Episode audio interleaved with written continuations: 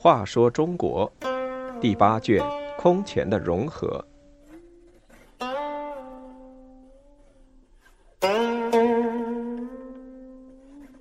一，刘耀夺权。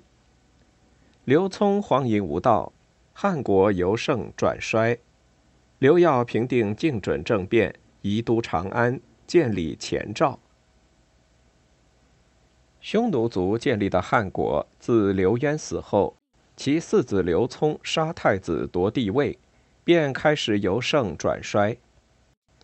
刘聪实行胡汉分治的政策，他设立了两套统治机构，一套管理胡人。即匈奴、羯、氐、羌、鲜卑、乌桓等统称六夷的少数族，一套管理汉人。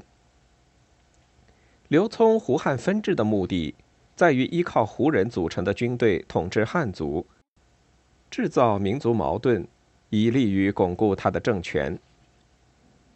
刘聪是个荒淫无道的人，刘渊死后。皇后单氏原是刘毅之母，刘聪见他颇有姿色，便迫他屈从。刘毅一再劝阻母亲，善事羞惭而死。后来，刘聪到中护军靳准家，见他的两个女儿月光、月华年轻漂亮，就纳为左右贵嫔。几个月后，立月光为皇后，立月华为右皇后。又另立刘氏为左皇后。此外，还有七人配皇后喜寿。刘聪终日沉湎于酒色之中。刘聪重用宦官王审，百官奏事都要通过王审。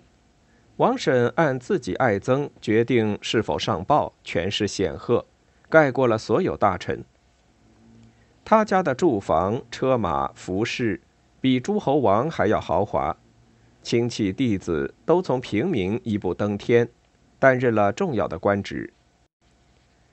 在他的一手操纵下，正派有功的人得不到奖赏，拍马钻营、结党营私的小人飞黄腾达。太宰刘毅、御史大夫陈元达等上表说，周文王因任用贤才而奠定周朝国基，后汉桓灵二帝。因任用宦官而遭致灭亡。国之兴旺，无不由于用人。现今王审等人身居高位，掌握大权，视清海内，爱憎任己，骄诏弄旨，欺污日月，以致选举失实，政已会成，国家混乱。请皇上免去王审等人的官位，交付有司定罪。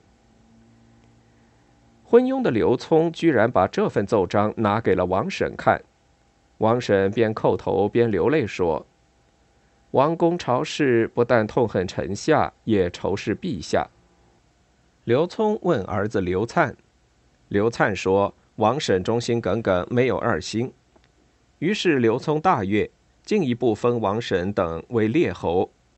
刘毅、陈元达无奈自杀而亡。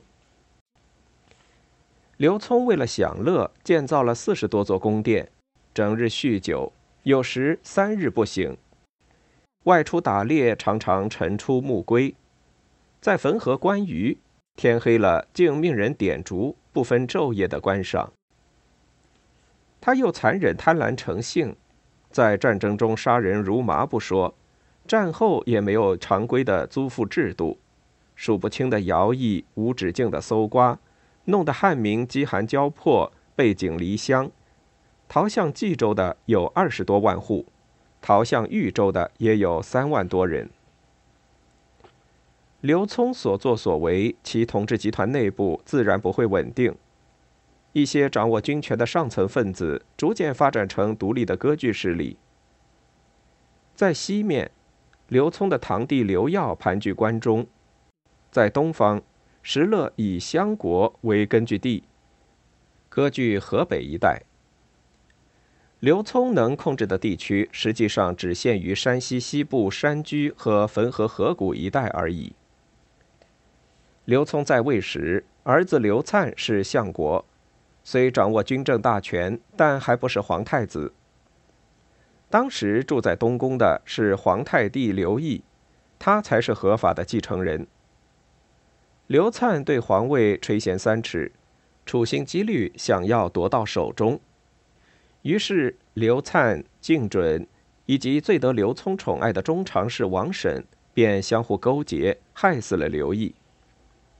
刘毅宽厚仁义，深得人心，他蒙冤而死，人人心中都不平。抵羌族人民为此反叛的就有几十万人。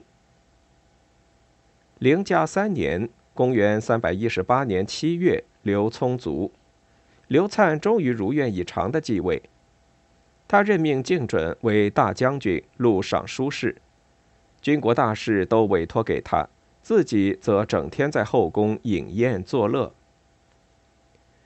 敬准是个野心家，早就觊觎汉国的皇位。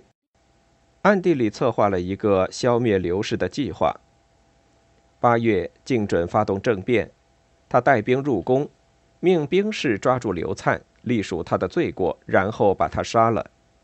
与此同时，将刘氏的男女老少一律推到东市斩首，甚至还挖了刘渊、刘聪的坟墓，焚烧刘氏宗庙。平阳城里鬼哭狼嚎，声闻百里，一片恐怖景象。